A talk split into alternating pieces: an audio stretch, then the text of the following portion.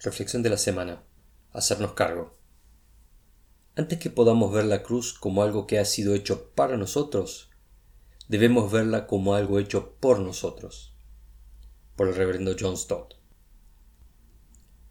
La cruz de Jesús es el resultado de un proceso pretérito, pero que tiene consecuencias contemporáneas. El pecado es una insidiosa condición que se empeña en aparecer a cada momento, en cada cosa, recordándonos que sólo somos polvo, seres limitados y proclives al error.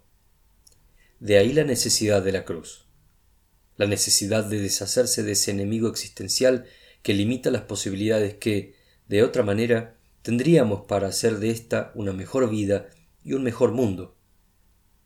Pero una de las primeras consecuencias del pecado es la carencia de conciencia, una pérdida de la dimensión de nuestra responsabilidad en los actos que lo manifiestan. No es posible que nos demos cuenta de la necesidad de la cruz si no somos conscientes que cada día nosotros mismos hacemos necesaria la cruz. Si consideramos que somos buenas personas que, en ocasiones, somos envueltas en una telaraña de malas decisiones y simples errores sin mala intención.